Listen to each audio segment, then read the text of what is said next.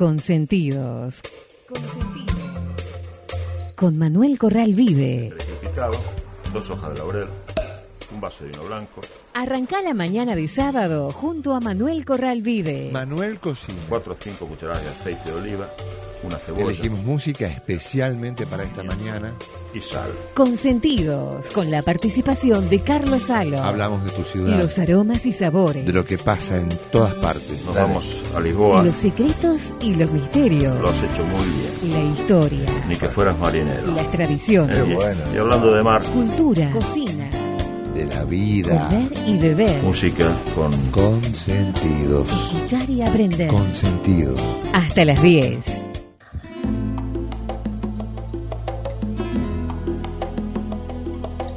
Buen día, buen día a todos. Buen día. Hola Manuel. Hola, ¿cómo va? Muy bien. ¿Vos sabes, Manuel? Yo no tenía. eh, yo no tenía mucha fe en que cuando se iluminaban los, eh, los monumentos se estaba generando conciencia a nivel internacional, porque Buenos Aires se va sumando a lo que se hace en muchas ciudades del mundo, eh, conciencia por algunas enfermedades. Esto lo digo porque justamente se viene mañana lo de la iluminación de por lo menos tres monumentos, el, el- de la mujer, la usina del arte y algún otro, eh, por el, para tomar conciencia por la poliomielitis. La cuestión es que cuando a mí me pasó, cuando lo veo por primera vez, yo dije, mira lo que hacen, no sé si es tan importante. Resulta que ahora, después de pasados varios años, uno se da cuenta de que cada vez que lo hacen, uno comienza a comprender, ah, mira, esto se trata de tomar conciencia por alguna enfermedad. Al final terminamos tomando conciencia en serio, porque por repetición, sobre todo los que sobre todo los que aprendemos cuando nos repiten las cosas. Y, y resulta, resulta ser valioso, ¿no? Eh, el 24 de octubre se celebra este Día Mundial contra la Polio y cada año justamente se realizan estas iniciativas buscando concientizar y ayudar a erradicar la enfermedad en el mundo. Así que los monumentos iluminados, como decía el Puente de la Mujer, la Usina del Arte, y también el Palacio Lezama, que es el Museo Histórico Nacional. Bueno, ¿no? Sí, por supuesto, siempre es importante este, recordar, en el caso de la polio, este, para que no vuelva, ¿no? Como, Claro. como, como se sufrió hace, hace unas, cuantas, unas cuantas décadas. De todas maneras, te digo que la, la costumbre de iluminar Ajá. por diferentes circunstancias este, viene, viene de muy antiguo. Ajá. ¿no? O sea, ante acontecimientos determinados, este, lo, que- lo que se hacía era iluminar la, la ciudad. Desde, no sé, en las colonias, eh, un cambio de rey, o el natalicio del rey, o cosas por el estilo, solían il- iluminar este, con, lo, con lo que se podía en ese momento, ¿no es cierto? Sí, claro. Y bueno, en el caso del, del centenario, por ejemplo.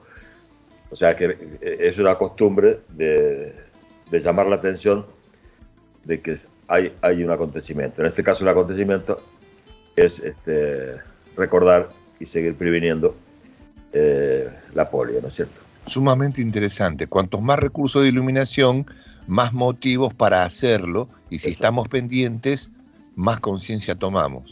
Genial. Así es. Genial. Bueno, Llamadas, llamadas colectivas. Exactamente. Cuando había poca iluminación. Sí, sí, Manuel. cuando había poca iluminación se reforzaba con, con determinados este, toques de campanas, ¿no? Claro.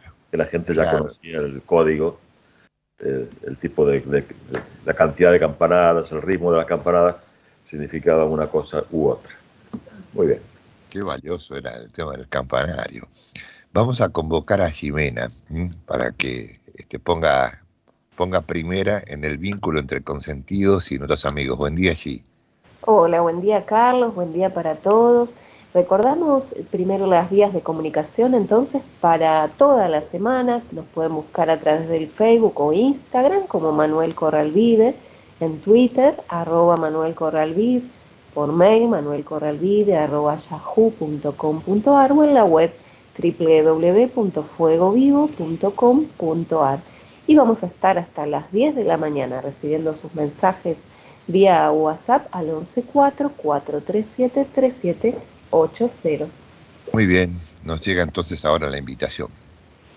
Vamos a Consentidos. Consentidos con estos auspicios. Cata, empresa española, líder en campanas de cocina, pone a su alcance la más alta tecnología en cocinas, hornos, anafes y extractores de aire. Distribuidor exclusivo en Argentina, Electrodinam, Sociedad Anónima.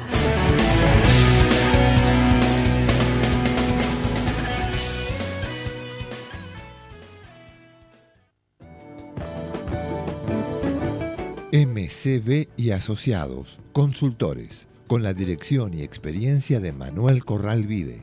Conferencias, clases magistrales, asesoría gastronómica, aperturas de nuevos emprendimientos, auditorías, control de gestión, capacitación de personal, análisis de costos, rentabilidad, confección de cartas y todo lo necesario para el éxito de su negocio. Informes manuelcorralvide.yahoo.com.ar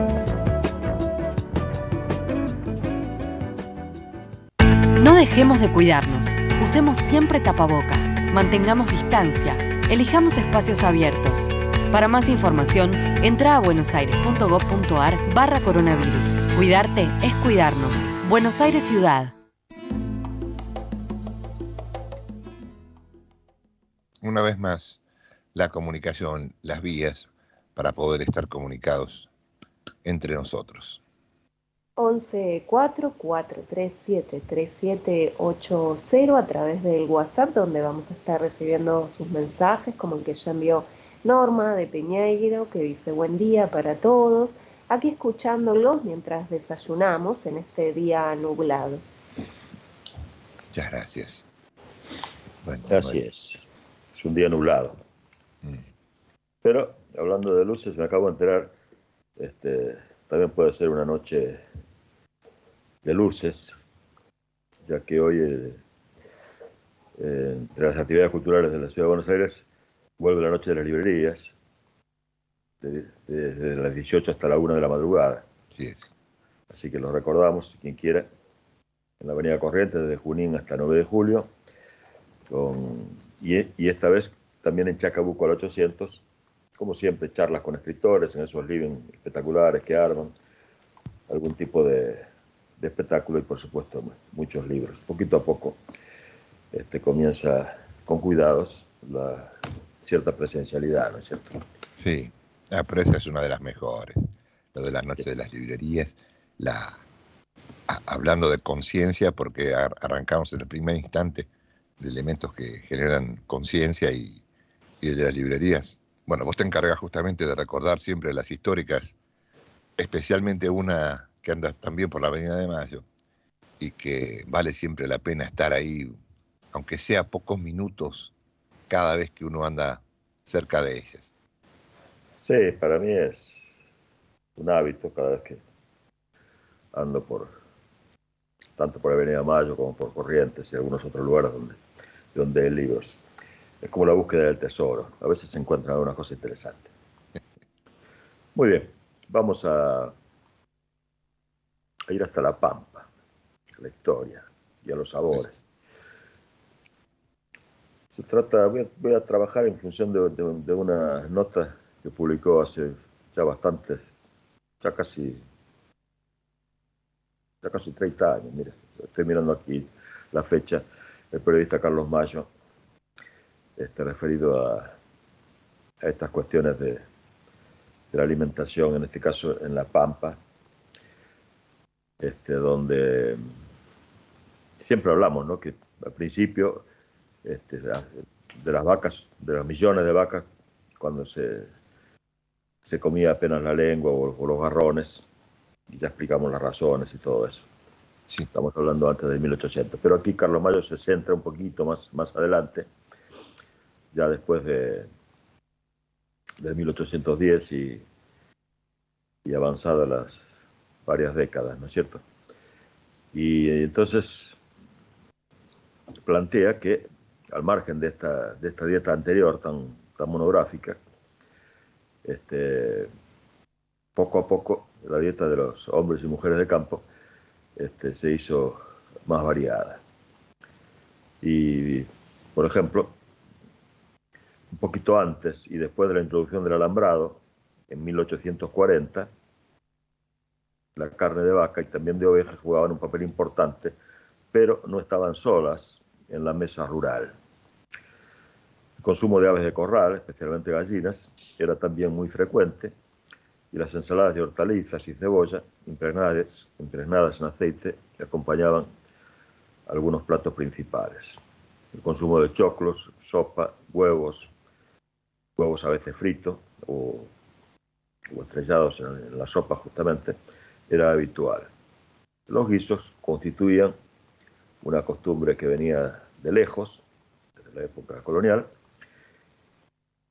y este, se sumaba, por supuesto, el locro, el api o mazamorra, que en algunas regiones se hacía de maíz cocido con lejía y sin sal, y en otras con agua y algún aderezo. En la sierra, este, fiesta importante ¿no? en todo lo que es la actividad rural, la dieta del peón se hacía algo más rica y sofisticada. Así, por ejemplo, en una marcación en 1812, una estancia en Magdalena, demandó la compra de aguardiente, cebollas, tocino, morcillas, verdura, ají, pimienta, comino, hierba y hasta pasas de uva. A pesar de que más de un viajero la echa de menos, muchos escribieron que prácticamente la leche no se consumía. Sí, sí se consumía y también este, había algunos tipos de queso, ¿no es cierto? Contra lo que se afirma una y otra vez, se comía pan en la pampa, menos que en la ciudad, es cierto. Aquí podemos acotar, varias veces lo contamos, que antes de 1820 también en la ciudad de Buenos Aires no era muy común el pan, el pan de trigo, ¿no? Por varias razones, la falta de molinos, etc. Pero este, en La Pampa estaba lejos de ser por lo menos desconocido. Algunas estancias en el siglo XVIII tenían hornos para hacerlo y las pulperías rurales lo proveían. El arroz era consumido con bastante frecuencia y aunque el mate en el campo se tomaba amargo, el azúcar era habitual en los escaparates de los almacenes de los pueblos bonaerenses. La sal era apreciada pero no el único condimento de la campaña. Siempre dijimos que era muy, muy poquito el condimento este, en esos tiempos, ¿no? Pero en algunos sitios ya empleaban azafrán, canela, comino y pimienta. El dato más sorprendente, eh, descubierto por un equipo de investigación de la Universidad Nacional de Mar del Plata, este, en el año 2000 aproximadamente, es el temprano consumo de fideos en la llanura pampeana. Eso nosotros varias veces lo, lo marcamos, incluso está en algunos de mis libros y, en algunos textos del proyecto Fuego Vivo. Los fideos están allí desde fines del siglo XVIII. Entre los postres se destacaban las frutas de estación, los pasteles, las tortas y exquisiteces que llevaban una larga preparación, como los duranos escabechados. los duranos eh, estaban permanentemente en toda la zona pampeana y, incluso alrededor de la ciudad de Buenos Aires y eran en algunos casos los únicos árboles a la vista. ¿no? A mediados del siglo XIX se nota la incorporación del café a la dieta, de manera un poco más masiva, porque ya de bastantes décadas atrás este, había café. Los inventarios de algunas pulperías cuentan con pocillos y máquinas de tostar café. Por supuesto había té, se tomaba vermú y coñac. Los primeros almacenes rurales también venden sardinas, fariña y dulce de membrillo. Pero la dieta de la región pampeana se basaba además en la caza y la recolección de productos silvestres. Las perdices eran consumidas con asiduidad, También se comía mulita, cocida en su propio caparazón, carne de guanaco, huevos de tero, tortillas de huevos de avestruz, brotes de hinojo y las macachines, que eran unas pequeñas flores amarillas de las que se arrancaban los bulbos. Más cerca de la frontera, que en la época colonial llegaba apenas hasta el río Salado, y en 1820 se extendió hasta 50 kilómetros al oeste de la ciudad de 25 de Mayo, pasando por el actual partido de la Barría, para rematar finalmente en Bahía Blanca, la dieta se simplifica. Allí la carne ocupa un lugar privilegiado y desaparece el consumo de pan. La caza y la recolección adquieren un papel central. En los fuertes del desierto, recordaba el comandante Prado, los milicos vivían de la captura de guanacos, peludos, perdices y otros animales. Sin embargo, no se creía que la dieta y la vajilla en la frontera fueron totalmente desplazadas. En 1840, en una pulpería de Azul, se vendía a los clientes ají, azúcar, comino, farina, galleta, harina, pasas de uva, pimienta, sal, vinagre, hierba, sidra, vino de Málaga, aguardiente, saleros, fuentes, espumaderas, copas y jarros. ¿eh? Era un verdadero este, almacén de ramos generales. ¿no? Sí, claro. Cuando hablamos de farina, hablamos de farina de mandioca. ¿no? De acuerdo. Para, para que quede más claro, porque este, enumeramos farina y luego harina. Más allá, en las tolderías de tierra adentro, reinaba, por supuesto, la cocina aborigen, aunque a raíz de la incorporación de, cautivas y, el, y, algún tipo de comercio ¿no? con los blancos, este, también había algunos guisos que podrían llamar este, la atención. La comida pampeana entre el periodo colonial y la difusión del alambrado, entonces, que como dijimos fue en 1840, fue bastante variada y se correspondía con una sociedad ya compuesta, por ejemplo, por grandes estancieros con alto poder económico, gauchos sueltos, que ya comenzaban como marca José Hernández en el Martín Fierro a tener problemas para habituarse a, los nuevos tiempos, ¿no? ya que el alambrado había cambiado totalmente este, su, su tarea habitual, ¿no? el arrío de ganado, etc.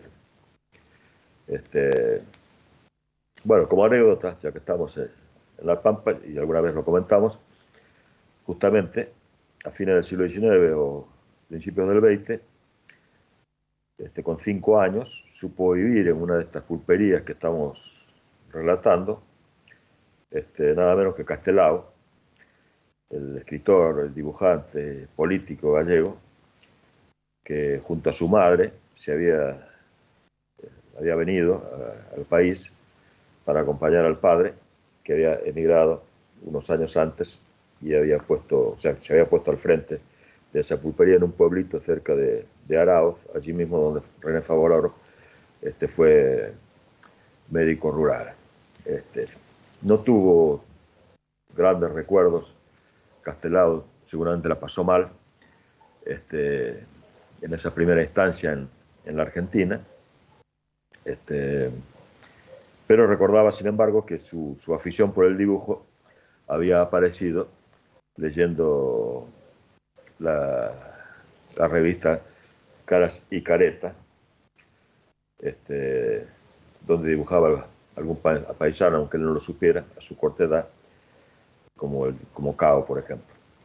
Finalmente Castelao retorna al país después de la guerra civil, pero ya no como inmigrante, sino como exiliado. Sí, claro, totalmente distinto. Es, es interesante esa inserción, porque personalmente no la conocía, sé que muchas personas tienen a Castelao justamente en su actividad, exclusivamente a su actividad cultural, ¿no? No, bueno, este, claro, sí.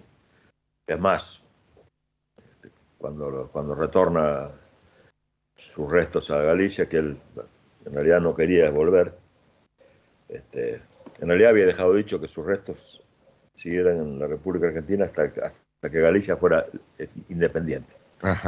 Este, porque bueno, él era, del Partido Galleguista. Sí, sí, separatista. Y, y, bueno, este, fue, fue diputado este, y se frustró esa independencia que planteaban en ese momento a raíz del estallido de la guerra civil, ¿no es cierto?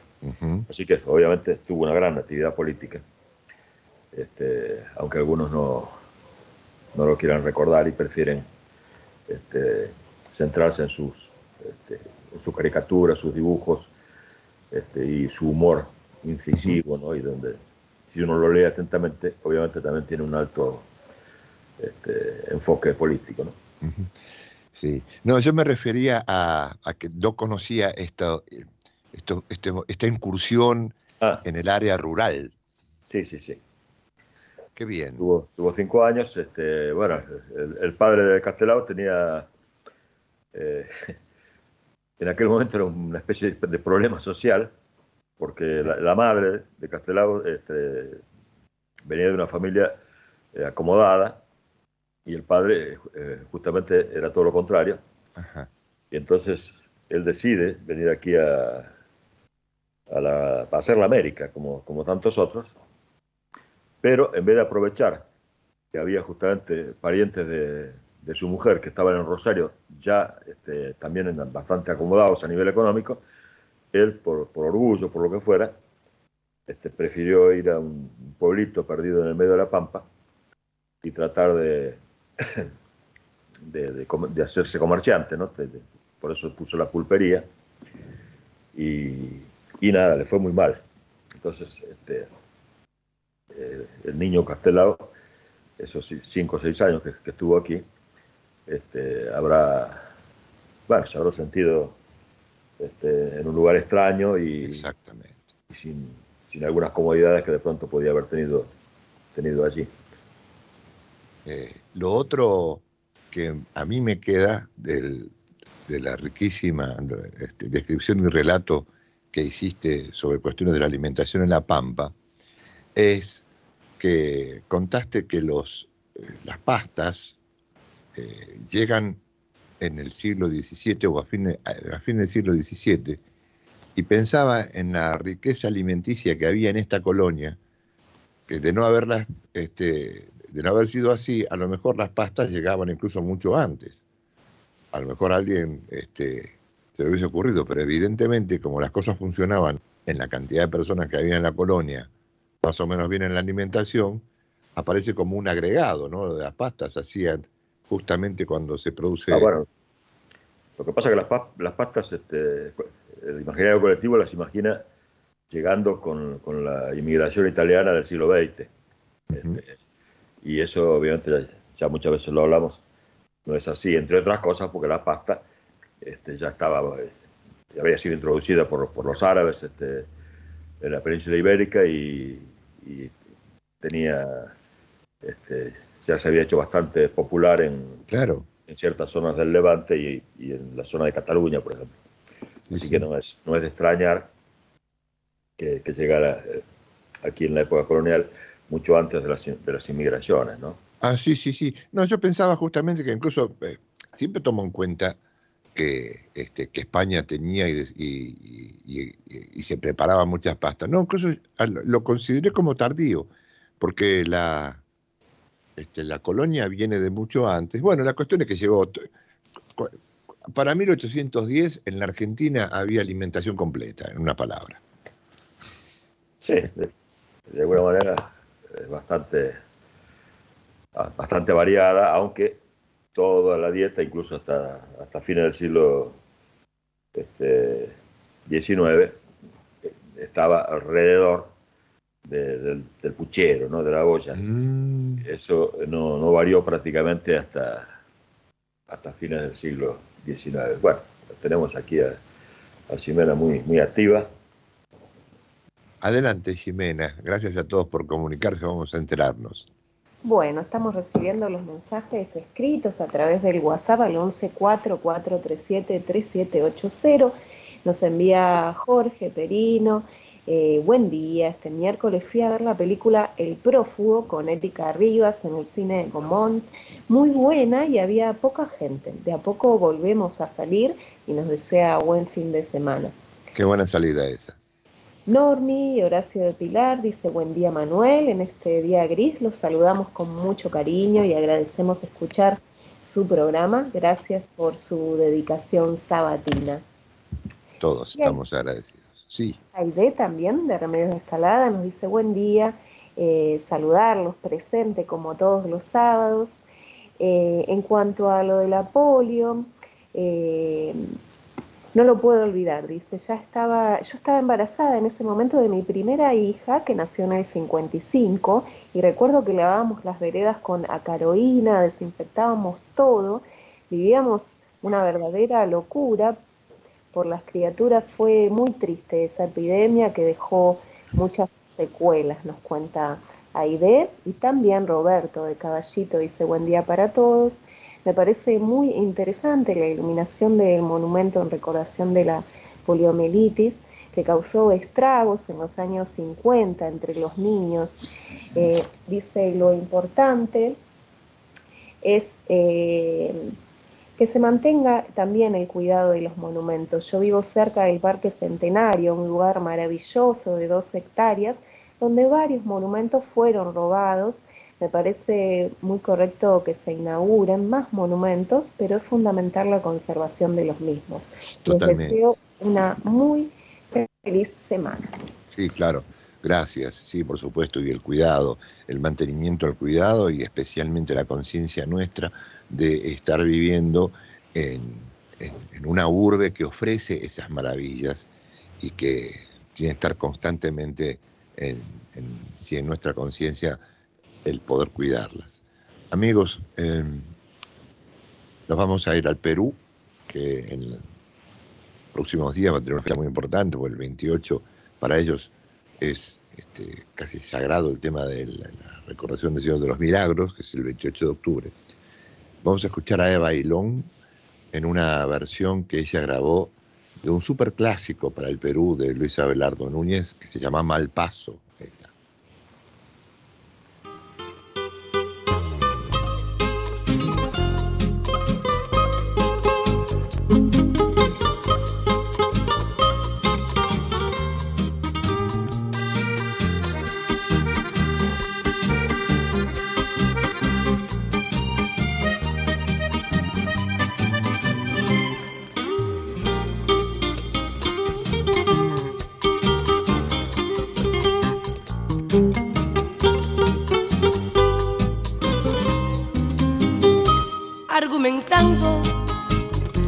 Malpaso. mala suerte, vas contándole a la gente la razón de tu fracaso. Pero la gente que es tan cruel y despiadada, que no le importa nada, se ríe de tu mal paso. Pero la gente que es tan cruel y despiadada, que no le importa nada, se ríe de tu mal paso ahora sufres y vives angustiado. Tú verás lo que te toca, siempre fuiste caprichoso. Dice la gente que es tan cruel y despiadada, que si estás abandonado es porque no eres gran cosa.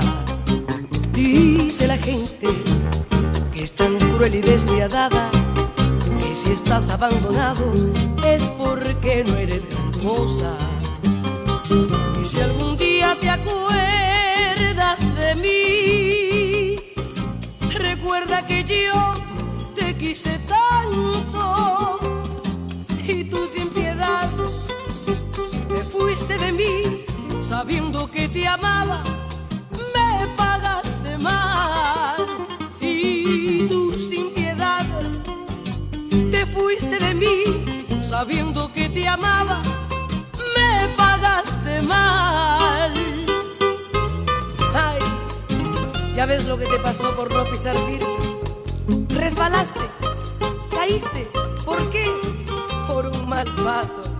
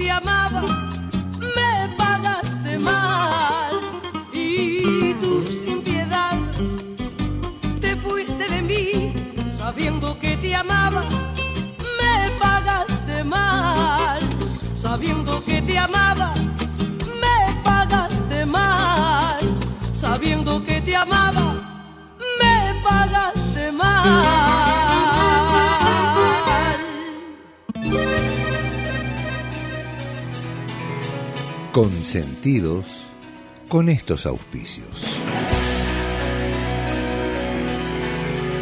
Cata, empresa española, líder en campanas de cocina, pone a su alcance la más alta tecnología en cocinas, hornos, anafes y extractores de aire. Distribuidor exclusivo en Argentina, Electrobinam, Sociedad Anónima.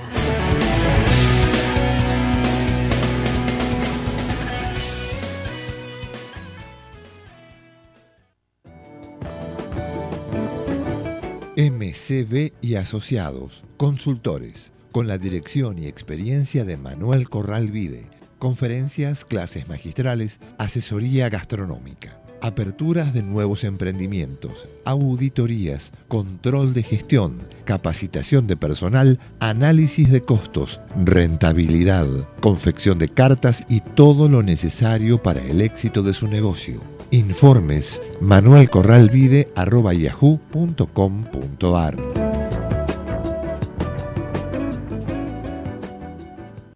No dejemos de cuidarnos. Usemos siempre tapaboca. Mantengamos distancia. Elijamos espacios abiertos. Para más información, entra a buenosaires.gov.ar barra coronavirus. Cuidarte es cuidarnos. Buenos Aires Ciudad.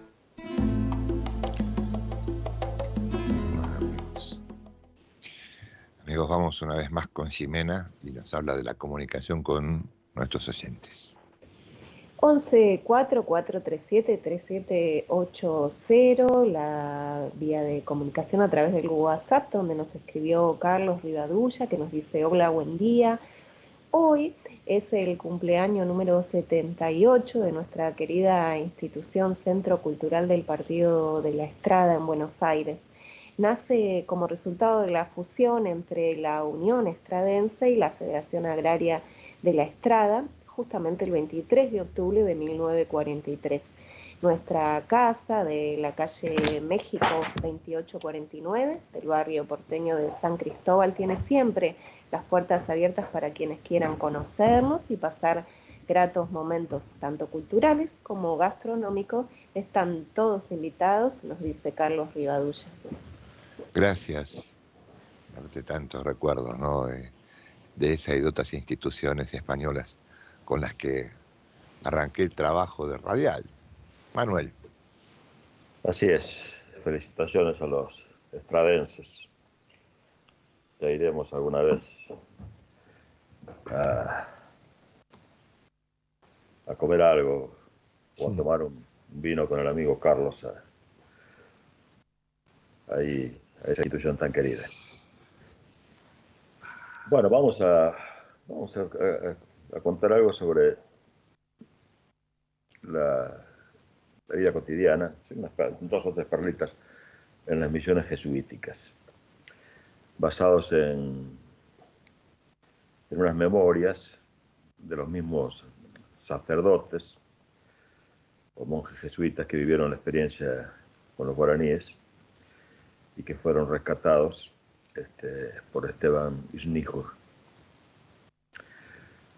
Ahí se explica que eh, la organización de las jornadas en las misiones jesuíticas estaba minuciosamente planificada. Eso lo sabemos, los jesuitas fueron muy buenos este, organizadores de, de sus establecimientos y autogestionados, ¿no es cierto? Se despertaron las reducciones, en- en- encontraba a los alcaldes del cabildo que a las 4 en verano y a las 5 en invierno recorrían las calles con tambores y despertaban a los niños y adolescentes para convocarlos a la iglesia. Los chicos se ubicaban en la iglesia, separados por sexo, y recitaban y cantaban oraciones dirigidas por catequistas guaraníes. Venía luego la misa, de la que participaban algunos adultos, y en ocasiones todo el pueblo. Los miembros del cabildo y los caciques se ubicaban en la primera fila, sentados en sillas, mientras que el resto de la gente se sentaba sobre el suelo. Luego de la misa empezaba la jornada de trabajo. Y los niños pasaban a desayunar, con carne hervida y maíz. Y luego algunos de ellos iban a la escuela. Los niños que no iban a la escuela acompañaban a sus padres a trabajar en los campos. No dicen este documento este, cómo manejaban esa selección, ¿no? quién iba a la escuela y quién no, ¿no es cierto? Este, la comida de los guaraníes en los pueblos era sobria, pero en ocasiones había comidas públicas y celebraciones colectivas eh, como bodas, bautismos y funerales. Dice uno de estos sacerdotes en sus documentos que en los días festivos, después del oficio de la tarde, hacen los hombres un simulacro de guerra en la plaza. Solían también jugar a la pelota, la cual, aunque de goma maciza, era tan liviana y ligera que, una vez recibido el impulso, seguía dando botes por un buen espacio sin pararse. Mm. Los guaraníes, dice, lo que le llama la atención el padre Peramás, no lanzan la pelota con la mano como nosotros, los españoles, los vascos, sino con la parte superior del pie descalzo, enviándola y devolviéndola con gran ligereza y precisión. O sea que no sé si fue antes de que los ingleses este, comenzaran con el fútbol, pero... Un precedente del fútbol. Pero que el, el relato este, se parece mucho a lo que es a lo que fue luego este deporte, no cabe ninguna duda. Totalmente. Este, por supuesto que otros pueblos originarios de América eh, tenían este tipo de juego de pelota, ¿no? Similar o no. En relación al papel de las mujeres, el mismo Peramás señala, el cuidado, era el cuidado integral de la casa, que recaía sobre ellas, iban por leña al monte vecino, por agua a la fuente próxima o al río. Ayudan a los hombres en las chacras particulares, unas veces a segar o recoger los frutos, otras a transportarlos a sus casas. Preparan la comida y hacen de barro amasado, ollas, platos y vasos para uso doméstico. Se cultivaba en estas reducciones maíz, mandioca, batata, calabaza, saba, melones, sandías, algodón y tabaco. La dieta se completaba con carne de aves de corral y de terneros y novillos de los rodeos comunes del Tupambaé, que era como se llamaba este, en guaraní a esas poblaciones. La bebida era agua en general, en ocasiones chicha de maíz y por supuesto mate cuya hierba es además comercializada a gran escala y en vastos circuitos.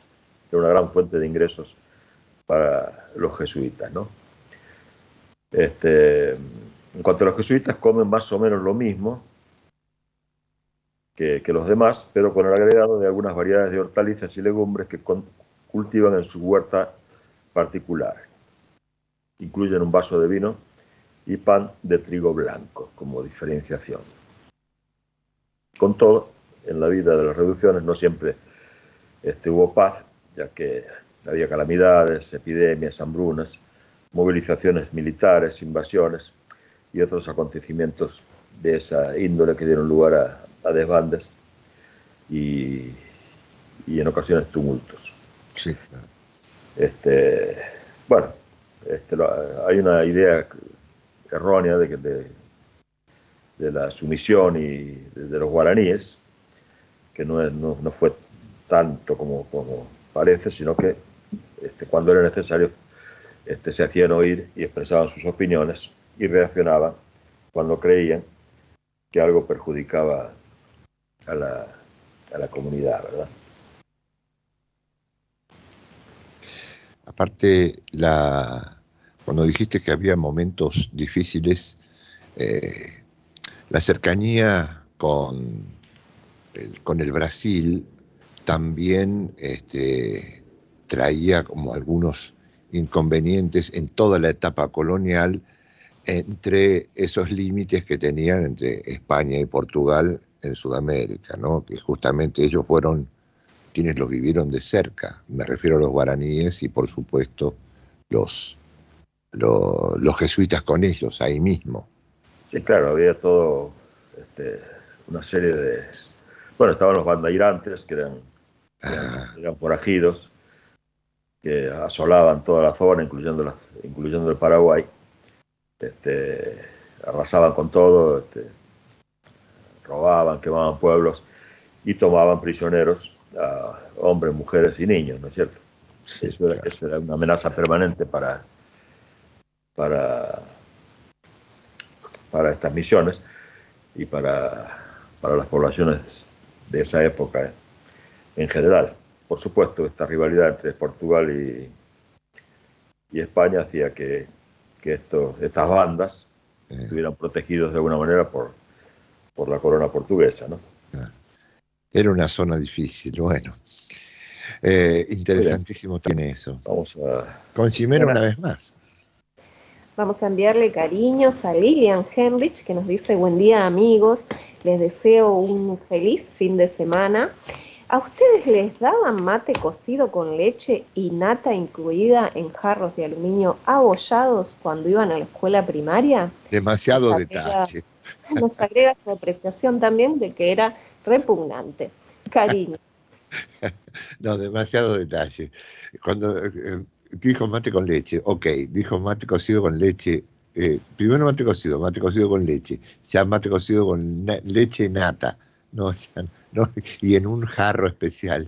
Bueno, era, era inevitable este, la leche que daban en esa época, la nata, porque era leche entera, o sea, era leche de verdad.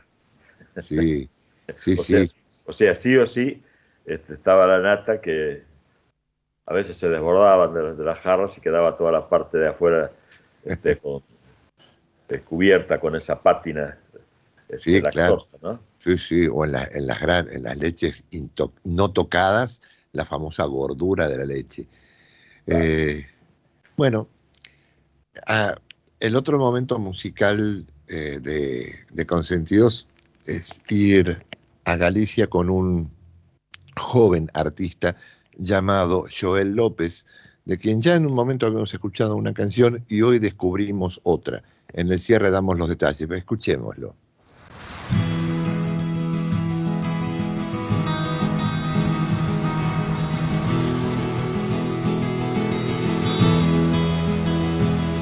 Yo soñaba cada día poder alcanzar la playa y ahora está tan cerca, casi ya la puedo leer y espero cada vez más próximo al final. Ya puedo sentir tierra seca tras la arena mojada y no me da la gana de pensar que nada es para siempre si esta canción se acaba que acaba el mundo para todos, todos somos nada. Sin las palabras dime que nos queda. Y vuelven algunas rimas a mi mente cansada, partes de guiones que creía olvidadas, melodías que una vez pensé que iba a perder se tornan ahora bellas y valientes sinfonías. Y hace tiempo que yo ya me fui, yo siempre me estoy yendo, pero siempre estoy contigo. Aunque a veces piensas que no hay nada cuando me quedo mirando, como si estuviera ausente, es porque estoy viajando. No pienses que voy a perder. Galicia está cerca de ti, estés donde estés. La Secretaría General de Emigración amplía los programas tanto para emigrantes como para sus descendientes a través de la Estrategia Emigración y la Estrategia Retorna 2020 más de 150 medidas con las que la Junta de Galicia quiere ayudar a los gallegos de América y a aquellos que quieran regresar a Galicia a través de incentivos sociales y económicos de carácter profesional y formativo, entre otros, así como con ayudas extraordinarias por enfermedad, discapacidad o desempleo, viajes de reencuentro con Galicia, becas universitarias y de formación profesional en Galicia, ayudas para emprendimiento y actividades culturales y cursos. Bartolomé Mitre 2550, Ciudad Autónoma de Buenos Aires. Teléfono 4952-9400. De lunes a viernes de 9 a 14 horas. La delegación de la Junta de Galicia en Buenos Aires está para escucharte. Te esperamos. Más información en www.galiciaaberta.com.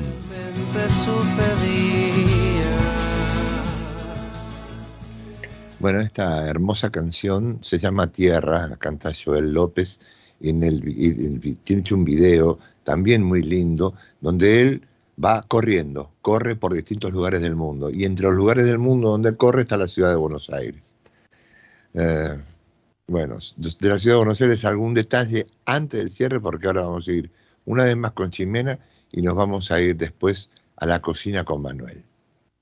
Vamos a saludar a María de Floresta que dice saludos al equipo, muy bueno el programa como siempre y será hasta el próximo sábado.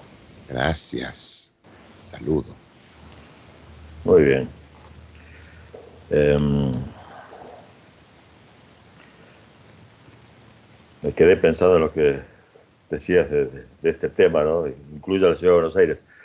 Eh, es absolutamente imposible este, analizar algo que tenga que ver con la historia contemporánea de, Galicia sin mencionar a Buenos Aires, ¿no? ya que buena parte de la, de la identidad este, se mantuvo y creció precisamente en ciudades como Buenos Aires, eh, México, Montevideo, etc. Este, símbolos patrios, este, el himno, este, el idioma, muchas cosas sucedieron aquí en Buenos Aires. Bueno, el otro día habíamos, habíamos comentado algo sobre la cocina mexicana y había quedado ahí flotando el tema de los nachos, que yo te había hecho un comentario. Este, yo te dije que había evolucionado más del otro lado de la frontera que, que, en, México. Y entonces, bueno, vamos a hablar de, brevemente de, de, este, de estos nachos, este, algo ya absolutamente extendido y a nivel planetario, diría yo, y muy, muy popular en, en Estados Unidos. El origen, eh, el inicio, la génesis, se, encontraría en la ciudad de Piedras Negras, en Coahuila, que está pegadito a la zona de frontera con Texas, y fue allí, casi podemos decir en términos históricos recientemente, en 1943, este, donde la, historia o leyenda cuenta que varias este, esposas de, soldados estadounidenses de las guarniciones este, de frontera habían pasado a esa localidad de México y llegan a un restaurante, el restaurante El Moderno, queriendo comer, pero ya se encontraba cerrado. Y entonces, bueno, ante la desesperación de, demandando comida de, esta, de este grupo de, mujeres. El, camarero que estaba ahí de casualidad al mando les prepara un plato con los restos que tenía, que eran tortillas de trigo, este, no de maíz, sino de trigo, fritas, queso y jalapeños. Les gustó y cuando le preguntaron por el nombre respondió muy humildemente que eran los especiales de Nacho. O sea, el sobrenombre del, señor Ignacio Naya. Este, pronto, poquito a poco, este, fueron conocidos como Nacho Aseca. ¿eh? Así que esa elaboración ganó fama y comenzó a extenderse del otro lado de la frontera, especialmente en Texas y en todo Estados Unidos. Y el propio Ignacio Anaya acabó abriendo su propio restaurante y su receta se incorporó a libros de cocina de la época y al patrimonio de la cocina mexicana. Muy bien, pero nosotros vamos a una trucha rellena. Vamos. Porque de tanto en tanto nos tenemos que dar algún gusto y por ahí ofrecer un menú más especial, ¿no es cierto? Vamos a utilizar eh, cuatro truchas. Hay que elegir las que sean eh, más pequeñas para, para que cada comensal tenga, tenga la suya sal, pimienta a gusto, jugo de un limón, medio morrón rojo, una cebolla mediana, jamón crudo, 100 gramos de jamón crudo, más este, cuatro lonchas delgadas. Este, si es posible con la que, mantenga la grasa, ¿no? Y 100 gramos de panceta ahumada. Dos cucharadas de aceite, una ensalada verde para guarnición. ¿Y qué hacemos? Este, limpiamos las truchas. Conviene comprarlas ya visceradas, abiertas, tipo mariposa, porque ya vienen desespinadas, ¿no es cierto? Salpimentamos, rociamos con jugo de limón, reservamos, cortamos el, morrón, el morrón al, medio, descartamos las semillas, las nervaduras, los, picamos bien picaditos, hacemos lo mismo con la cebolla, bien picadita, picamos el jamón y la panceta ahumada, en cubos bien pequeñitos también, y reservamos. Rehogamos en una sartén con el aceite, la cebolla, el morrón, y cuando esté eh, la cebolla transparente, sumamos los taquitos de jamón y de panceta picados, retiramos y rellenamos con este picadillo las truchas. Las cerramos, sujetamos con palillos o atamos con un hilo de cocina para que no se salga el relleno. Cubrimos las truchas con las lonchas de jamón y podemos cocinarlas en una plancha caliente, asarlas a la parrilla o llevarlos, llevar las truchas al horno. 10 minutos de cada lado, ¿eh? girándolas con cuidado. La retiramos, descartamos los palillos y el hilo y acompañamos con ensalada verde. ¿Eh? Tenemos un, digamos, un, menú este, especial para ocasiones y realmente muy sabroso y saludable. Definitivamente lo es, sí. Ah, gourmet por completo. Eh, quiero dar 30 segundos con el tema de que, por supuesto, que estamos absolutamente conscientes de que toda una ciudad y un país están pendientes de esa celebración por los 70 años de Charlie García, que hoy tendrá una fiesta en el Teatro Colón a cargo de Fito Páez, de las cuales, para lo cual hubo entradas gratuitas y hubo un lío bárbaro, como siempre, cuando hay entradas gratis para algo. Eh, así que con respecto de la música, nos dedicamos siempre a pasar a artistas eh, de manera este, global y Charlie García está incluido, pero con Manuel tenemos la costumbre de no aferrarnos tanto a las efemérides y los aniversarios tan exactos. Así es. Bueno, justamente Rodolfo Mansi, una, una, de las personas, un amigo y, y, alumno del taller de gastronomía, este, hace una referencia a, Charlie y, a una receta de culto, ¿no? Vermicelli con tuco y pesto de tipo, que era el plato favorito de Charlie García. Excelente. Así que a, gracias Rodolfo Mansi, que no sé si nos estará oyendo, este, pero todos estamos este, ahí con Charlie esperando que esté, esté bien y homenajearlo por, por su trayectoria y su influencia en la música, ¿no es cierto? Sí, claro. A las 19 es el streaming del Colón. Perfecto. Perfecto. Este, muy bien, este, amigo Carlos Salo. El, eh, la, la, web Fuego Vivo reúne parte del material, no, la totalidad del material, aunque en realidad hay algunas cosas que están en videos, realizadas por Manuel Corralvide y que esta semana trae nuevos contenidos. fuegovivo.com.ar. Los saludos. Seguramente va a haber novedades en las próximas semanas con nuestro proyecto Fuego Vivo. Hay que estar atentos. Ahora nosotros dejamos a los oyentes en muy buena compañía. Está por comenzar cuando canta España. Este, la creación de nuestro querido y recordado Juan Alberto Baleari, actualmente conducido por Rocío del Cielo. Nosotros volveremos el sábado que viene con más consentidas.